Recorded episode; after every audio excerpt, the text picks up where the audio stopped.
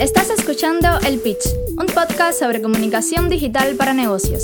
Aprende a convertir, vender más y posicionar tu marca en Internet a través de los mejores ejemplos y casos de éxito en Cuba. Soy Katia Sánchez, fundadora de La Penúltima Casa, y me acompaña Adriana Sigüenza, asesora de negocios. Juntas, vamos a ayudarte a transitar con éxito por este mundo de las marcas y lo digital. Ya comenzamos. Bienvenidas y bienvenidos a este noveno episodio de El Pitch. Hoy me levanté y estaba recordando una frase de Richard Branson que dice, su marca es tan buena como lo es su reputación.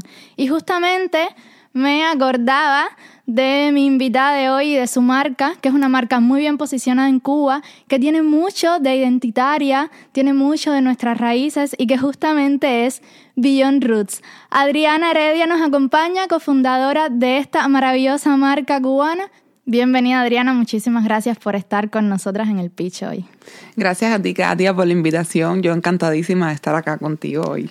Bueno, ya sabes la dinámica. Nosotros comenzamos justamente con el pitch para que nuestros oyentes conozcan de qué se trata tu marca. Así que el micrófono es tuyo.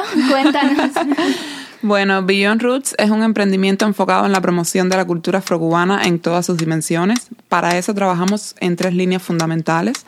En un primer momento organizamos experiencias educativas e inmersivas para que las personas que visitan Cuba y con un interés particular en, conocer la cultura pues puedan hacerlo. Como segunda línea manejamos Beyond Roots como espacio físico, siendo esta la primera y única tienda de estilo afro en Cuba hasta el momento un lugar donde confluyen no solo público foráneo, sino también público nacional. Y como tercera línea de trabajo, pues organizamos eventos educativos para promover la estética y la identidad afro en la isla. Ahora, con respecto a esto, Adriana, que me cuentas que tienes varias líneas de negocio y, por supuesto, diferentes mercados meta, ¿no? Por así decirlo. Entonces, a la hora de conectar con ese público, que, es mercado internacional y también nacional, cómo hacen, cómo se dividen, cuáles son los canales de comunicación más importantes de Beyond Roots para llegar a estas audiencias tan distintas. Déjame decirte que eso hoy en día todavía continúa siendo un reto. Nosotros tenemos muchísimos canales de comunicación abiertos, tenemos un grupo en Facebook y a través de ese grupo en Facebook que ya tiene casi 9.500 personas, conectamos con la audiencia nacional. Es un grupo donde además yo he decidido empezar a, fomentar o a desarrollar mi marca personal y es un grupo donde promovemos Beyond Root como comunidad en Cuba. Para el público entonces extranjeros potenciamos fundamentalmente el Instagram eh, porque identificamos que bueno teníamos la mayor parte de la audiencia que nos seguía desde fuera de Cuba y además mi perfil personal. Es decir, como yo comencé con las experiencias directamente, pues muchos de los clientes que venían se quedaban conectados a través de mí. Y entonces cada vez que quiero mandarle un mensaje a esa audiencia internacional, pues lo hago a través de mi perfil personal en Facebook o a través del LinkedIn. Hay como un como dos idiomas, ¿no? Está el inglés, usted trabaja en el inglés, trabaja en el español. ¿Cómo funciona esto? Porque yo creo que es un poco complicado a la hora de determinar, bueno, hacia quién escribimos, con qué lenguaje, cómo, qué idioma. Déjame decirte que yo he buscado eso en tu perfil 1500 veces. ¿Qué hacer cuando tengo audiencia nacional e internacional? Esa es como mi pregunta para el próximo episodio. Y, Vamos a anotarla. Anótala, porfa. Realmente es complejo. En Instagram inicialmente comenzamos publicando muchísimo en inglés. Era todo, totalmente intencionado. Todo, todo lo que, todo el contenido que generábamos ahí era para el público internacional. Pero llegó un momento que en Cuba hubo completamente un boom en cuanto a social media, empezamos a notar que muchísimas de las personas que nos seguían en Facebook comenzó a seguirnos en Instagram. Y ahí fue entonces cuando se nos generó un poco el caos. ¿Cómo logramos resolver eso? Pues hacíamos eh, publicaciones en los dos idiomas, ¿entiendes? Y tratábamos de buscarle un sentido para cada uno de los públicos.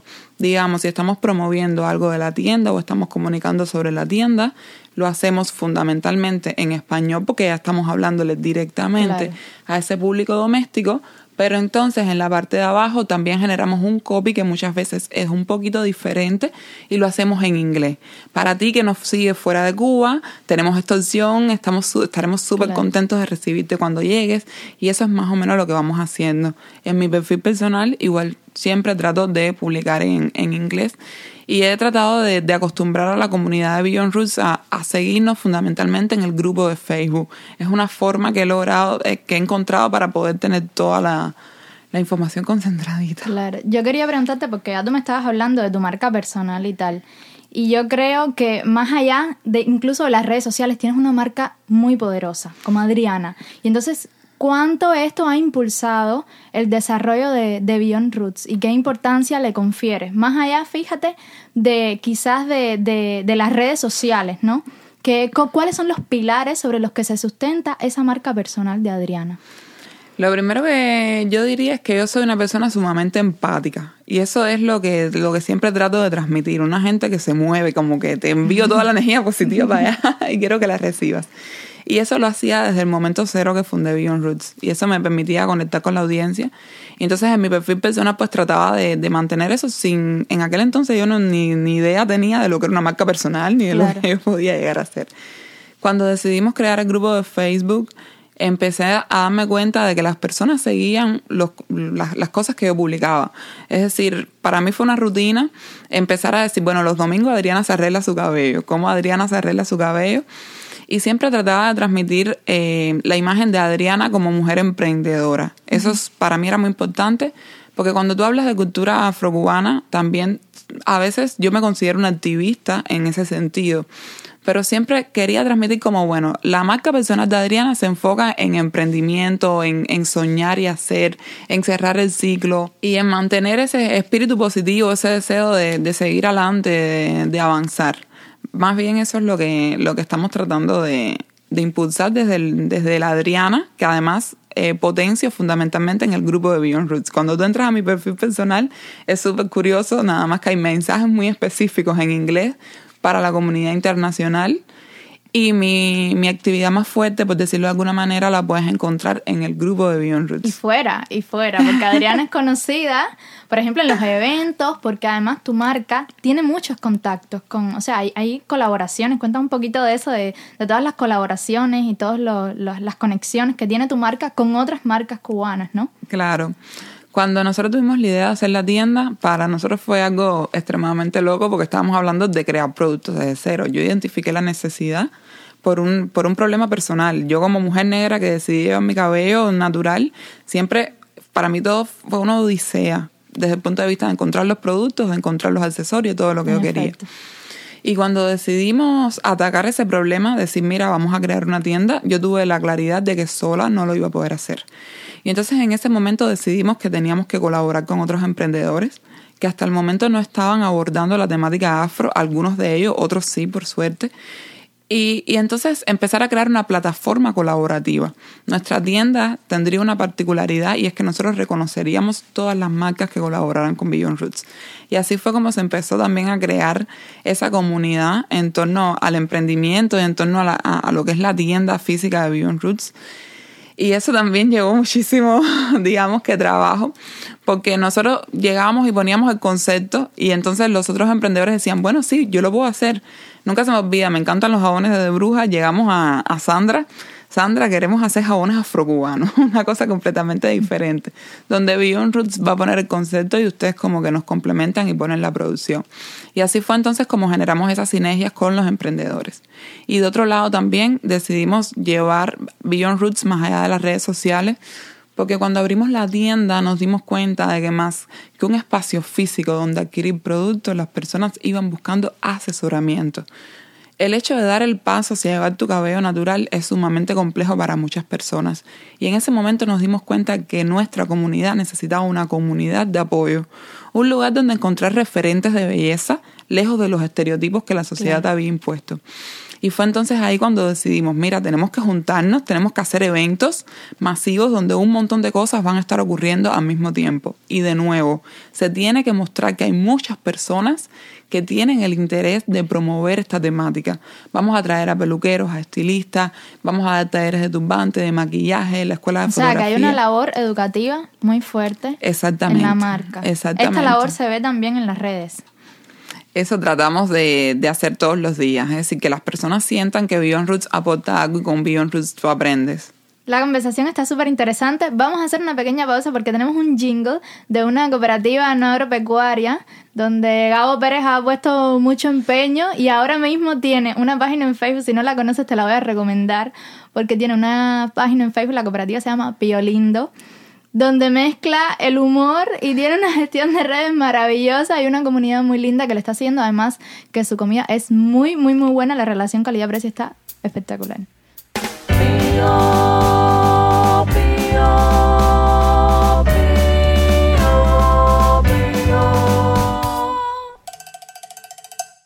Yo te abrigo cuando tengas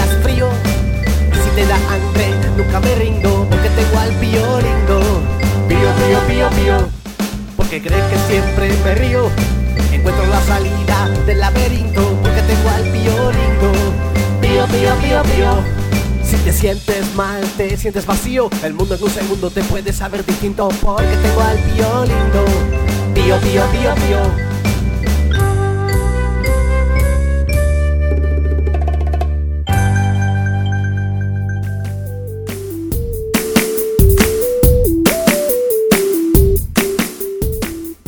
Tu sección de preguntas y respuestas donde podrás dejarnos inquietudes de comunicación para Katia o de negocios para mí. Y hoy tenemos una pregunta del equipo de Brisca, que en el episodio anterior te dejó una presentación y hoy nos deja una pregunta. ¿Cómo un pequeño negocio como nosotros puede identificar el momento ideal para escalar? Y a Tommy y al equipo de Brisca les digo que lo primero que tienen que identificar es la demanda. Si ustedes tienen una comunidad fuerte y sólida, que ya está lista para ese producto, esa nueva línea de productos o servicios que quieren implementar, evalúen, pregunten, estudien el mercado. Algo que seguro ya están teniendo en cuenta es el tema de los recursos y me refiero específicamente en este caso a la red de suministros y la red de distribución.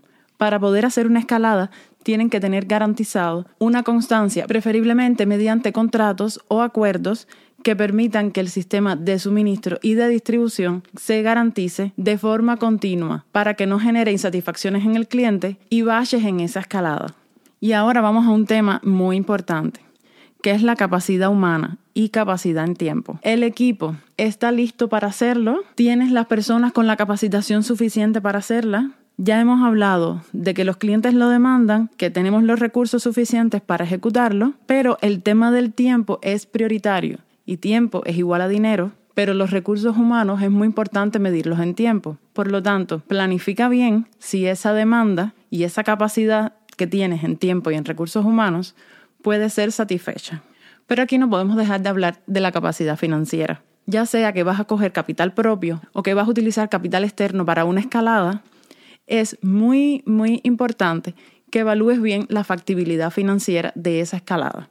No puede dejar de faltar también una evaluación del entorno que nos rodea, de la situación económica que tiene el país, de la situación social, cultural, todos estos elementos que pueden estar afectando esta posible escalada.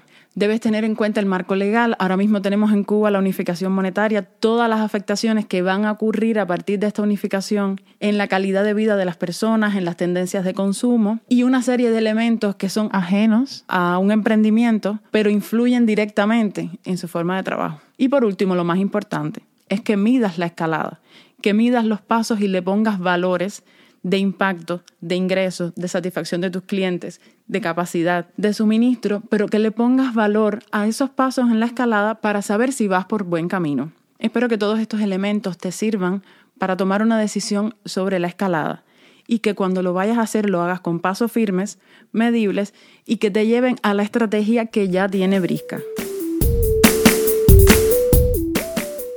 Adriana, Beyond Roots tiene una tienda física como me has contado, donde vende sus productos y lo de sus colaboradores.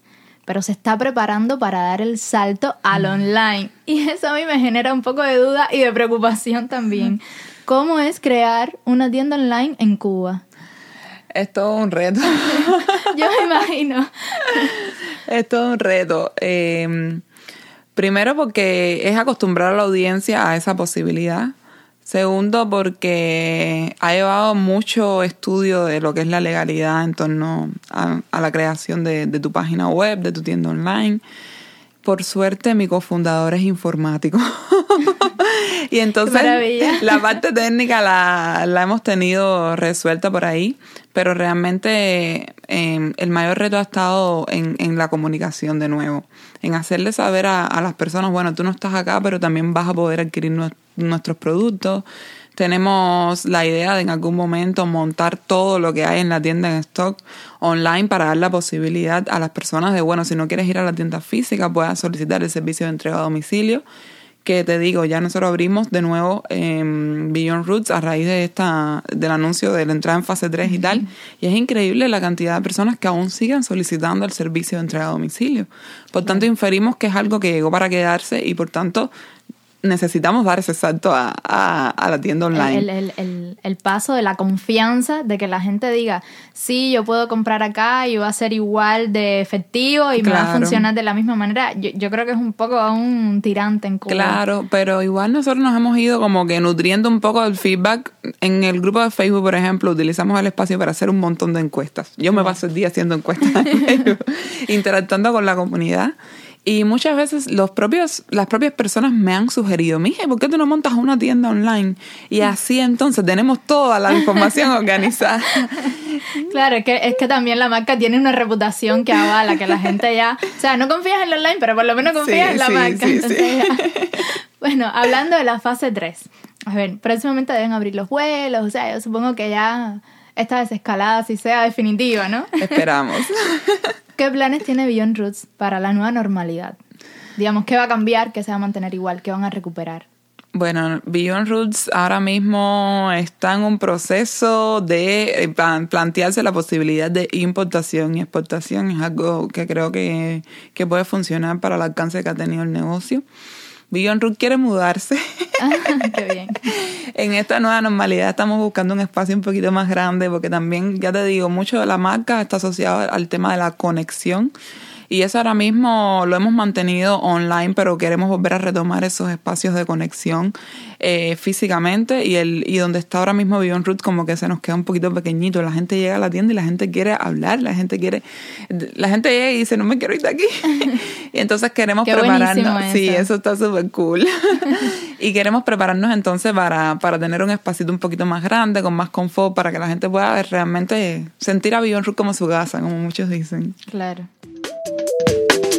Y ahora, tu sección de tips de emprendimiento y negocios con Adriana Sigüenza. Beyond Roots es el puro ejemplo de un emprendimiento con propósito. Por eso quiero hablarte hoy de cómo puedes llegar a encontrar el propósito para tu negocio, algo que sea de gran impacto y que aporte valor no solamente a ti, sino a tu comunidad y que trascienda mucho más del valor momentáneo que estás generando. Pero primero quiero comentarte por qué hacerlo. Esto es una decisión personal, no es algo obligatorio para todos los emprendedores, para todas las empresas, pero obviamente en los países desarrollados el emprendimiento se está moviendo hacia ese camino, hacia un desarrollo sostenible, más allá de que una empresa grande invierta un poco de dinero en devolver a la comunidad todo ese valor que le han aportado sus clientes, más allá de que una grande empresa le pueda devolver en la comunidad en acciones de responsabilidad social empresarial, se está moviendo mucho que los emprendedores generen proyectos con fines de lucro, pero que estos proyectos tengan detrás soluciones a problemas, a problemas comunes, a problemas de gran impacto. Que no es que te esté diciendo que hagas un emprendimiento para curar el cáncer, ojalá pudieras hacerlo. Pero a lo que me refiero es que si vas a emprender, utiliza ese problema que estás resolviendo para resolverlo de forma masiva, que tenga impacto y que genere un valor en la comunidad, que haga que tu marca, que tu presencia se haga notar de forma que más allá de generar una buena reputación para tu negocio, para tu marca, esto haga que generes una cultura, que soluciones problemas, problemas desde la raíz y que genere una transformación, que puede ser social, puede ser económica, puede ser cultural. En el caso de Beyond Roots, están generando valor a la comunidad afrocubana, la están uniendo y le están aportando muchísimo, no solamente desde Beyond Roots, sino desde una comunidad de proyectos aliados que buscan transformarla. Este mismo caso lo puedes ver con la penúltima casa que busca generar transformación en la forma de comunicación digital en Cuba. Entonces, busca la forma de generar dinero, de generar ingresos, hacer una empresa solvente que a la vez pueda resolver problemas a los demás de alto impacto. ¿Cómo lo vas a hacer? Lo primero, tú estás generando un valor. Vamos a suponer que ya tú tienes unos servicios, unos productos, estás generando un valor. Busca cuál es la raíz de ese valor, dónde está el problema y por qué estás generando ese valor. O a la vez, busca cuál es el sentimiento común entre tus clientes, qué les preocupa, qué problema tienen ellos desde la raíz, con qué se identifican. y a la vez encuentra algo que conecte contigo, que tú puedas hacer que tu marca además de todo lo anterior, tenga algo representativo que te apasione. Una vez que tienes identificado tu propósito, es muy importante lograr cumplirlo, trabajar en función de ello, sin que obviamente esto afecte las finanzas de tu empresa y que dejes de generar el producto o servicio para tus clientes por generar un valor de impacto. Aquí tienes que encontrar una balanza porque no es que vivas de dar discursos, de generar mucho valor que pueda afectar las finanzas de tu empresa de modo que te pueda llevar a la quiebra, sino encontrarle el valor monetario y la integración a lo que haces para que esto pueda hacerse totalmente funcional y solvente. Y aquí vamos a la comunicación. Si no lo comunicas es muy probable que no exista o que solo lo conozcan muy pocos. Entonces, es muy bueno que busques aliados, que eduques a la audiencia, que generes cultura sobre el problema y soluciones. No que solamente seas tú el que solucione el problema, sino sería ideal que encuentres redes de aliados y que eduques a las personas en cómo solucionar el problema, para que eso trascienda mucho más de tu actuar, sino que se empiece a generar una reputación y un accionar a través del trabajo que tú haces de comunicación en tu marca. Y como último, mide el impacto. Esto es muy importante. Esto lo hacen, por ejemplo, las organizaciones sin fines de lucro que se dedican a realizar acciones sociales si tú quieres solucionar problemas, debes conocer cómo vas en camino de eso, cuántas personas estás impactando, qué valor estás generando, económicamente qué impacto ha tenido en la comunidad. Todo depende obviamente de la acción de impacto que quieras tener. Por ejemplo, para un proyecto como Ciclo Ecopapel, es fácil que ellos midan su impacto porque ellos pueden conocer cuántas toneladas de papel han recuperado a partir de el papel que ellos obtienen y reutilizan. Entonces, te toca a ti encontrar cuál es tu forma ideal de medir el impacto y comunicarlo. Porque lo que no se comunica no se contagia y es muy probable que se quede solamente en la mente de pocos. Adriana, tú eres economista y esos conocimientos te han ayudado mucho, además de la informática. o sea, cofundadora y cofundadora informática, economista, dos profesiones espectaculares para emprender. Pero quiero que nos cuentes un poquito sobre ese tema, cómo te ha ayudado y qué consejos darías a los emprendedores, porque uno siempre se da muchos golpes, ¿no? Y es verdad que nadie escamienta por cabeza ajena. Al final a veces uno da consejos, pero estábamos hablando ahorita que igual tiene que tropezar para darse cuenta de lo que funciona y de lo que no. Pero siempre es importante guiarse por personas que en definitiva han tenido éxito, como es tu caso con sus emprendimientos. Entonces, Cuéntanos un poquito qué consejos, tres consejos que les darías a los emprendedores desde el punto de vista de economía y de lo que te ha ayudado en Beyond Roots. Esa es una pregunta buenísima. y como economista tengo que admitir que me he caído un montón de veces, he tropezado. claro. Y a veces me olvido un poco de la teoría, pero es importante en algún momento retomarla. Yo diría que lo primero eh, sería la introducción, estudiar el contexto, qué es lo que está pasando, mantenerte informado. Eso es sumamente importante y muchas veces la gente... Me, he tropezado con un montón de emprendedores que a veces me dicen, es que no tengo tiempo, ¿entiendes? Mm. Bueno, mira, tú deberías todos los días entrar al sitio de la Gaceta para ver qué ha cambiado, porque tú tienes que ir adaptándote a esa nueva realidad un poco. Ir a tono con lo que está ocurriendo en el, en el contexto, ese sería como mi primer consejo.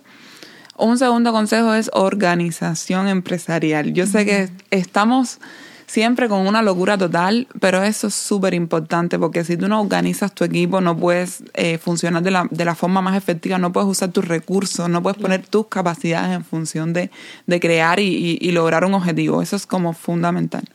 Y lo tercero entonces la planificación estratégica. Parece igual del libro de texto y puede parecer muy teórico, pero no lo es. Es importante tener metas medibles. Eso es como, y no solo en el mundo de la comunicación, sino también en el mundo empresarial en general a dónde quieres llegar y qué voy a hacer. Trazarte una ruta concreta con, con milestones, como nosotros decimos, ¿no?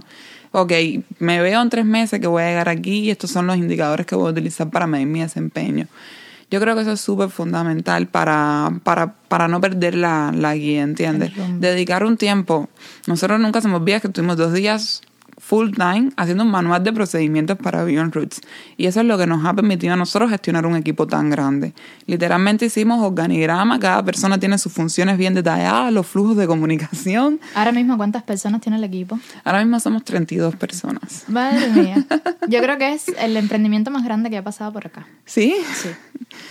Eso ha sido realmente un reto pero con organización, por eso ese es mi consejo, con organización y planificación, pues lo podemos lograr, de verdad. Hablando de las metas que tanto recomendaste. Claro, es importante eh, plantearse objetivos siempre. Tener estos objetivos que son específicos o que son a, largo a corto plazo de ahora, pero también esas proyecciones que uno dice, bueno, mi visión hacia dónde, dónde quiero llegar, dónde quiero estar. ¿Dónde quiere estar Beyond Roots en cinco años, Adriana? Nosotros primero queremos estar por toda Cuba. Es, es una necesidad literalmente nosotros tenemos seguidores desde Pinar del Río hasta, hasta Guantánamo. Yo me quedo maravillada con eso y nos debemos a ello. Por tanto, Beyond Roots se está planificando, ahora mismo nos estamos preparando para ver cómo, cómo extendemos nuestro accionar por el resto del país. Y paralelamente Beyond Roots necesita ser internacional. Nuestra marca nació como una marca internacional. No es eh, casual que el nombre esté en inglés, por ejemplo, fue algo que nos costó muchísimo trabajo que la gente entendiera en Cuba. Y es que Beyond Root nació de Cuba para el mundo. Y eso es otra de las cosas que esperamos que antes de cinco años puedan ocurrir. Tener la capacidad de llevar nuestros productos hacia otras partes del mundo porque de nuevo ya hemos hecho estudios y la demanda existe y no queremos dejar pasar esa oportunidad. Entonces esos son nuestros dos grandes retos que parecen... Muy grandes, no, de hecho son muy grandes, muy ambiciosos, pero... Esos son nuestros dos objetivos. Primer paso, eh, extendernos por toda Cuba. Segundo paso, entonces, ver cómo Beyond Root se puede posicionar también en el mercado internacional. Qué bien, déjame decirte que yo he aprendido cantidad. en este ratito he aprendido cantidad. Muchísimas gracias, Adriana, por estar acá con nosotros en el pitch. Qué maravilla tenerte, de verdad. Déjanos por favor, ¿dónde pueden encontrar a Beyond Roots las personas? Los canales, los sitios, cuéntanos. Ok, bueno, nada, yo te digo que estoy súper agradecida por la oportunidad. Esto ha sido para mí toda una experiencia. Eh, pueden encontrar a Beyond Roots en Instagram como Beyond Roots Cuba nos pueden encontrar en Facebook también, es muy fácil, todo se llama Beyond Roots Cuba, lo, lo simplificamos, el grupo de Facebook también es un grupo súper activo donde vas a encontrar... Voy a entrar, es que ya me dieron muchas ganas de entrar al grupo. Es una comunidad bellísima, entonces se lo recomiendo un montón. Estamos en Telegram también como tienda Beyond Roots Oficial. Y por ahí entonces se pueden enterar de una forma súper organizada de todas las ofertas que tenemos en la tienda, también damos muchísimos consejos para el cuidado de la piel, el cabello, en fin. Terminamos así por todo lo alto este episodio 9 y ustedes que nos están escuchando más información en los canales de la penúltima casa y del pitch que ya estamos en Instagram y en Facebook. Y hasta aquí el pitch. Agradecemos a Ernesto Cisneros por la música y a Cristian Gandarela por el diseño. Esta sesión fue grabada en Manane Records. Muchas gracias por acompañarnos y te esperamos en el próximo episodio.